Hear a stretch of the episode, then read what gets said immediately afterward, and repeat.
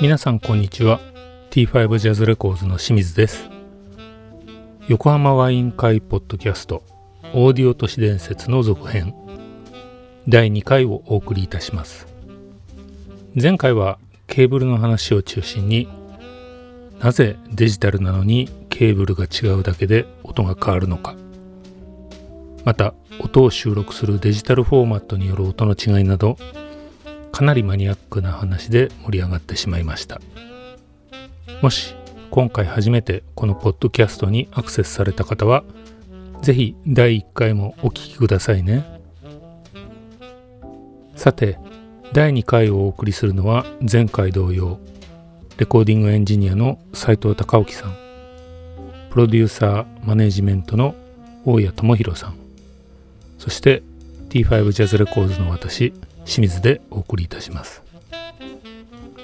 前回同様いろいろ試行錯誤しながらのポッドキャストのためノイズなど音の悪い部分が多くなっておりますが、えー、いい音がどうとか言ってるくせにお叱りの言葉が聞こえてきそうです、えー、大変申し訳ございませんが私たちの笑い声に免じてどうかご容赦くださいではオーディオ都市伝説第2回お聴きください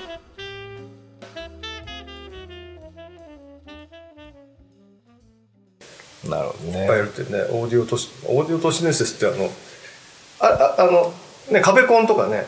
あ、壁コンもね、やりました、カバー、カバーですね。はい。はい、壁コンカバーもね、変えると音変わりますからね。変わることは確かですよ。カバーってあの、カバーですね。あの材質がプラスチックだとかアルミだとかなんかこう。え？あれであれで音変わるあそこのこう刺すところじゃなくて？刺すところじゃなくて。うっそそうなんですか？あれで音変わりますよ。ええ。そうなんだ、ええ、あれもまあ いくつこれまでまあ言っちゃってもいいと思うんですけど、うん、まあ、いくつかの取材に立ち会ったことがあって、うん、その新製品レビューの、うんうん、でその中にあの、まあ、オーディオアクセサリーみたいなこう系の雑誌のこう取材だったりすると、うん、まあ、何種類か持ってくるんですよね。うん、で大体まあまあ、取材対象者がいて、まあ、そこで僕は関係しちゃったりするんですけど、で、まあ、雑誌のライターがいて、カメラマンがいて、でメーカーの人がいてみたいな、でまあこっち側の人たちは大体こういつも顔合わせる人たちなわけですよ。だから割とざっくばらんに話してるわけ、そうすると聞いてると、まあ、絶対音変わるんだと、うん、そのけそのあのなんていうんですかカバーでもね、うん、でまあ何の材質がいいかなっていろいろあるんだ。もうすごい高いこうアルミとか真鍮とかまあまあカーボンだとか、うん、まあ結局のとこさつけちゃうと音悪くなっちゃうんだよねってみんな言って。むき出しがありますもんねスタジオとかでも、ね、本当はねむき出しがいいらしいですよ。むき出しがいいんですか？むき出しがいいんだって、危ないから、埃が入っちゃって危ないから、ちょっとカバーつけなきゃいけない。いや、でも実際危ないですよね。実際危ない。うん。で、あれは、うん。で、結局、えっと、つけちゃうと、どうしても共振しちゃう。で振動振動が増幅しちゃうんで、ね、やっぱりダメなんだよねっていう。そこまで精度高いネジで締め上げてないし、あの形がピタリ合ってるわけでもないんで、どうしてもその揺れちゃう振動しちゃうからだったらつけないであのもう全体あの震わしあのそのなんつうのこうもうそのソケットなんつうのプラグのとこ自体が自由になっちゃってるぐらいの方がナチュラルなんて音が。ってさめちゃめちゃ面白くてね。あのオーディオの世界って面白いな。でもだだいぶ都市伝説寄りですねでもねそれね。そう、そう。音違うそうだけどね。どっちもうねだからまあまあいい悪いはもちろんいろいろあると思うんだけどね、だからね前のねスタジオファーブの時はねあの時外してたんだよね、まあこのスタジオいいやつって。あそうなんかそうか。いいやつって危ないねでもねもう見た目がもう危ないですよあれは、うん、まああのその制振するにしてもまだいろんなとこあるのにね制振するならどうして壁コン行っちゃったんだろうね。壁コン。制振。制振はほら、壁コンだけもう全部行ってるからね。あのー、なんだっけ。あの、レゾナンスチップとか。ああ、レゾナンスチップありますね。レゾナンスチップ。あと、コードをね、こう浮かせる。ケーブルのね、インシュレーターね。ケーブルの上を浮かせる、なんか、あるんですよ。ケーブルインシュレーターしてます直に置かない。なんか見た気がする。ケーブルインシュレーターも深いね。あれでしょ？なんかこう、橋の橋桁みたいなやつ。そうそうそうそうそうそうそう。すごいですよ。箸置きみたいな本当かよみたいなね。あれは効果高いみたいですよ。あ、そうなんええまあ僕は当然やったことはないんですけど、あの、笹地さんのうちはなってますね。あ、そあ、う本当？なってる。ええなってる。あとマスタリングルームだとあそこの定築の、うん、テマスがなってるでしょ。あそこも、あの、アドバイスしてる人がオーディオ系の人だからさ。あ、そうなんだ。大概そういうとこやっぱね、ケーブルいじれてやってんだよね。高いっすけどね。だってなんかこう話振り出しに戻っちゃうようだけど別にスタジオでそういうのやってないじゃないですか普通スタジオは機動性を求められるんそうでね。なんですよ。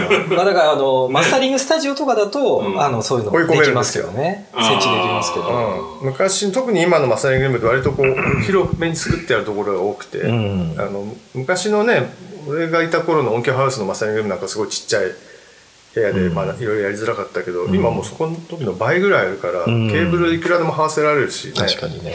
だから割とやってありますよねいろいろ、ん。いろんなことやってる人がいっぱいいますね、もう昔だったらもう普通に卓なんかもう普通に普通にやってこううん。置いてあっただけだけど割とカスタマイズしてやって電源はこれで とか結構追い込んで。お客さんとしてはね、でもたいいでしょうね、楽しいでしょうね、そういう。楽しいと思うけどね、その人のカラーの中でこう聞けるって聞けいうのるっていうのはね、いろんな考え方があるから話してるとね、うん。あのあんまあんまり気にしない人からうん。すごいこだわる人まで。うんこだわる人の中でもねまたいろいろちょっと癖のあるものを組み合わせる人とか、うんそれこそベルデンとかその系でまとめちゃう人とかね いろんな人がいるんで、ね、一色もね。あの やりすぎるとね面白くない音になるっていう話もあるじゃないですか。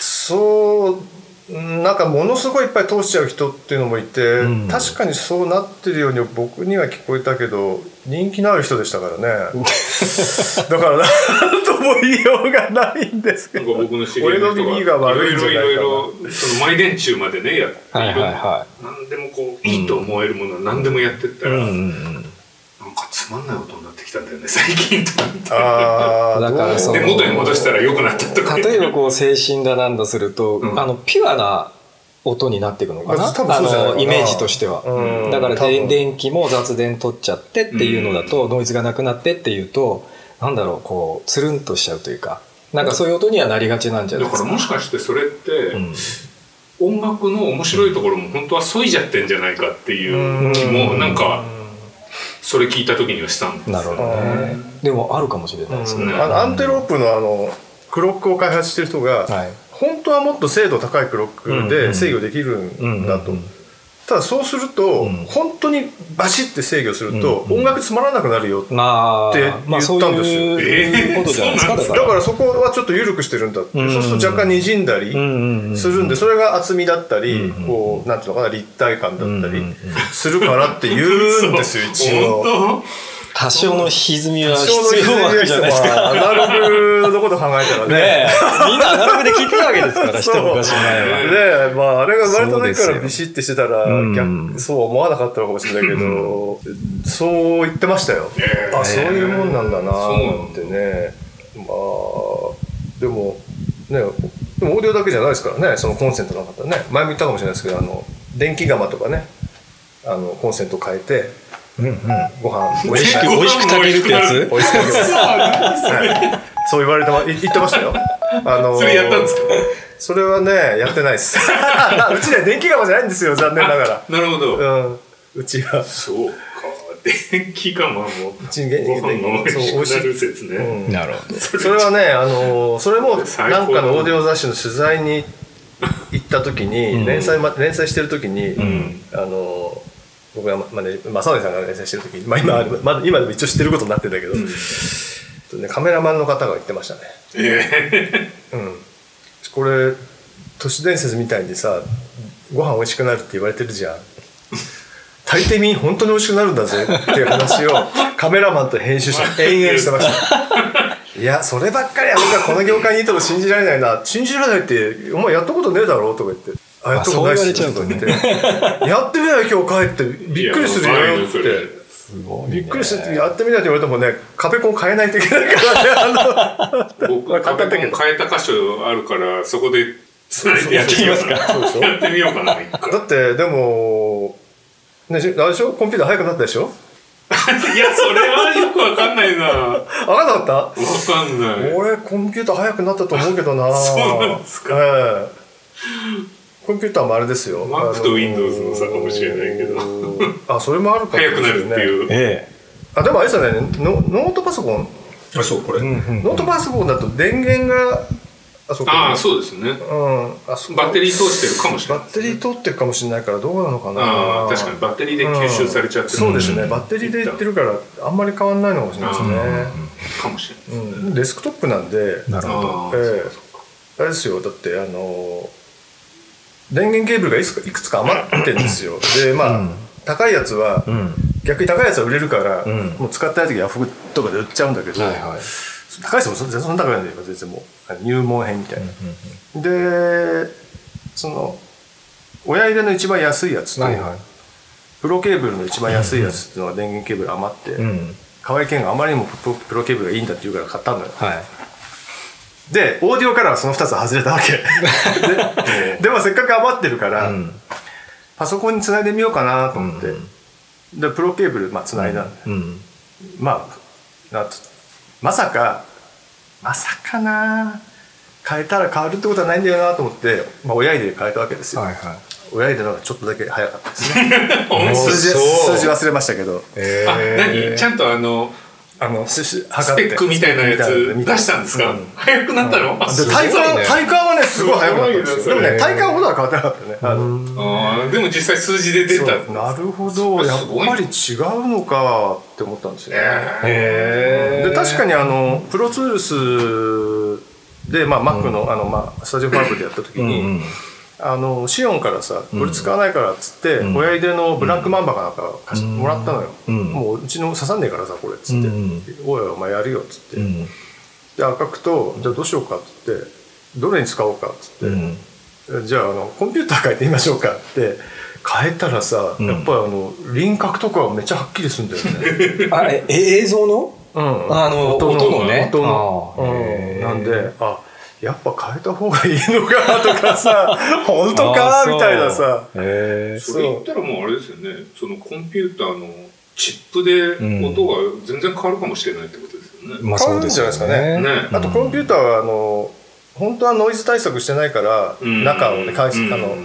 回線をね、あのだからノイズ対策したらすごい音良くなるってうん。言われてるけど、ん。そうでもないっていう人もいるからわかんないんだよねまだね。これがね。P- PC, PC オーディオやってて、うん。いわゆるその PC、まあ、専用機みたいなのは別ですけど、はいいはいはい。わゆるそのデスクトップみたいなのでしっかり、例えば水冷なになってて、うん。高いクロックで,、ん。で電源も割としっかりしたものうん。で聞きましたっていうものよりも、ノートパソコンで MacBook だとか普通の Windows のなんとかだとかで聞いた方が全然良かったですがっかりっていうのも結構あるんだよね。あそう あなんか僕も前なんかそういうのちらっと見た気がするね。なんかなんだかんだ言ってやっぱ Mac の方が結構聞いて音が良かったっていう。う、ん。Mac の方がね でいけるから絶対あ楽ですね。うん、Windows はねやっぱりいろんなことやらないといけないまあから、確かに。ドライバーのねセッティング、うんドライバーのセッティングもそうだしそれにしたって2種類あるし。なんか通すといけないとかいうやつでしょ？そう。あの要するに今日やっぱりまずあのなんだっけハイターモードっていうのをうん設定しないといけないじゃないですか、Mac は確か切り替わっちゃうんだよな勝手に。うん。であと再生の設定もしないといけないんですよね Windows 再生の設定もなんか裏でえっと10 24の44.1かなんかがデフォルトになっててうん。それ変えないとあんまり意味ないっていうのには最近気づいたんですよね、うん。だから分かんないんですよ結構。分かりづらいな。そうん。全部その経由してるものをパスしたりしないといけないんで。確かに、の中でねいろんなところ取ってるわけですそうなんですよね、まあ追い込んでったらあんまり変わんねえかなとは思うんですけどね。でも一発で楽に出せるのは Mac の方が出せんじゃないかなって思うんですよね、いやでもなんか誰か試してほしいですよね。Core i3 と Core i5 と Core i7 とどれが音がいいかみたいな。実は i3 が良かったとかね。分かんないですからね。もしかしたら AMD の方がいいとかね。ああかもしれないですよねだから Core i7 だと発熱がすごいから音悪いんじゃないかって言ってる人いますからね。あ本当に？あそうなんだやっぱり。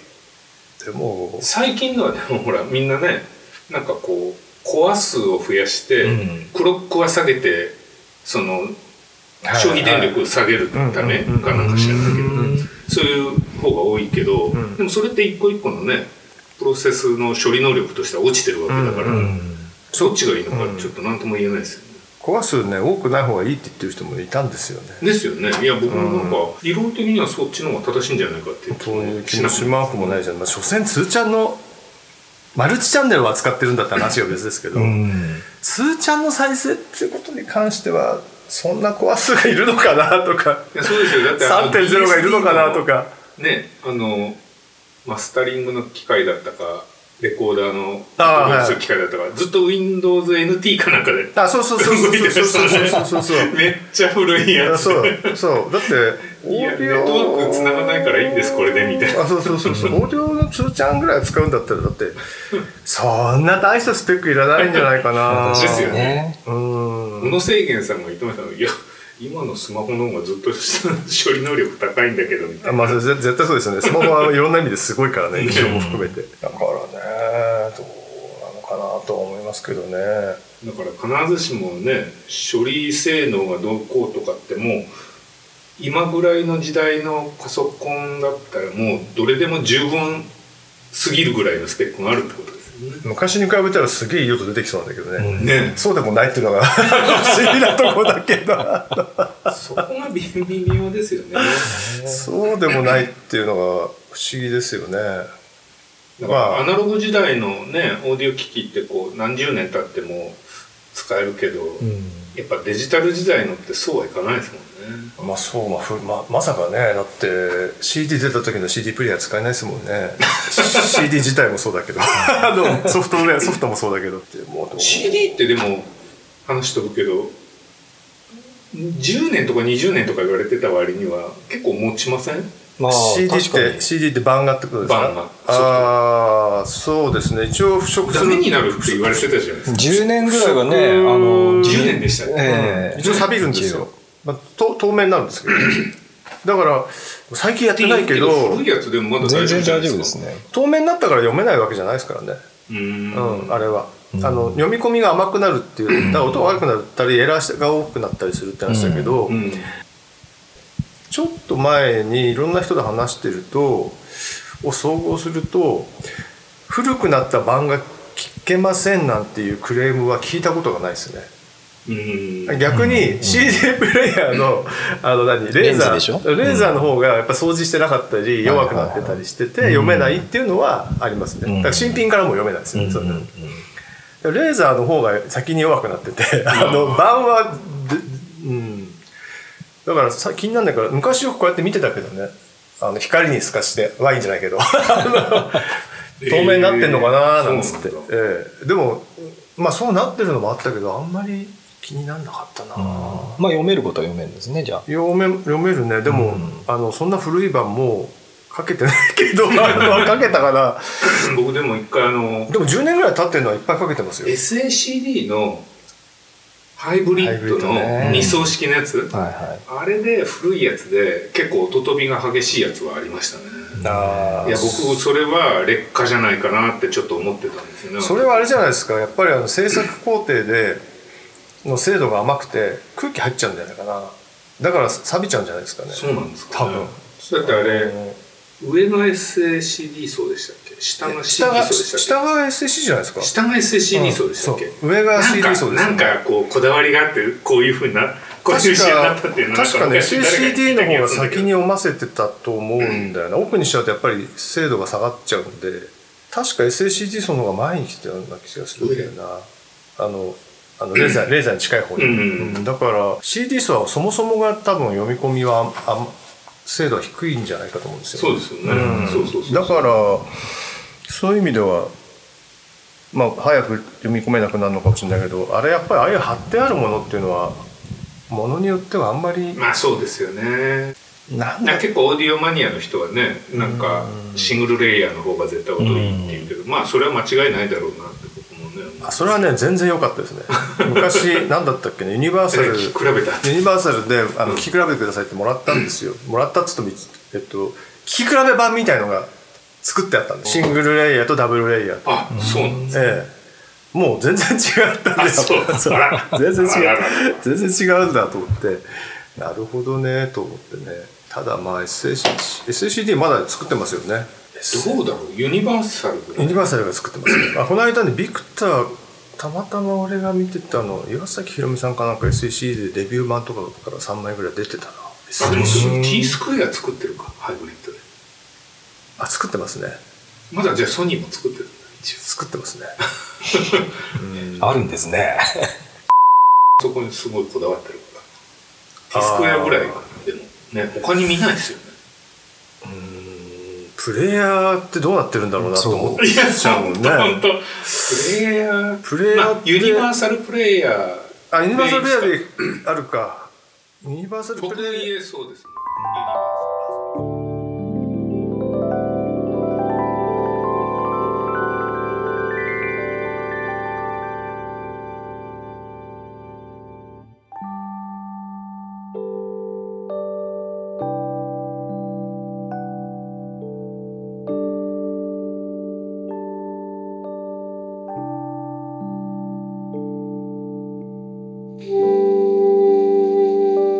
皆様いかがでしたでしょうか？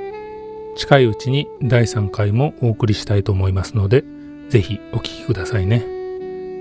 えーポッドキャストを購読する、えー定期購読する、えーいろいろ Apple、Spotify、えー Google それぞれ表示は違うと思いますけれども、えーぜひあの定期購読するという形に登録していただければプッシュしてお知らせが来ると思います。ぜひご登録ください。T5 ジャズレコーズがお送りしました。